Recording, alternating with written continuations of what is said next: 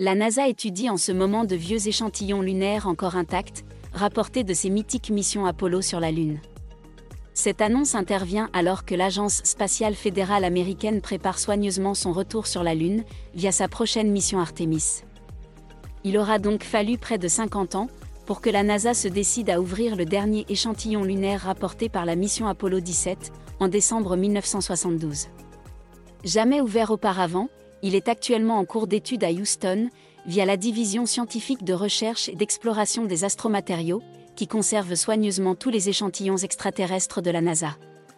Les chercheurs percent actuellement le conteneur intérieur dans l'espoir de recueillir d'éventuels gaz lunaires, une opération qui pourrait prendre plusieurs semaines. Le but est bien sûr d'en apprendre encore davantage sur la surface lunaire, en prévision des prochaines missions Artemis vers le pôle sud de la Lune. Selon les chercheurs, comprendre l'histoire géologique et l'évolution de ces échantillons lunaires aidera la NASA à se préparer pour son programme Artemis. Pour rappel, il s'agit d'amener un équipage sur le sol lunaire d'ici 2024, avant d'y établir une base permanente servant elle-même d'étude à un prochain voyage vers Mars.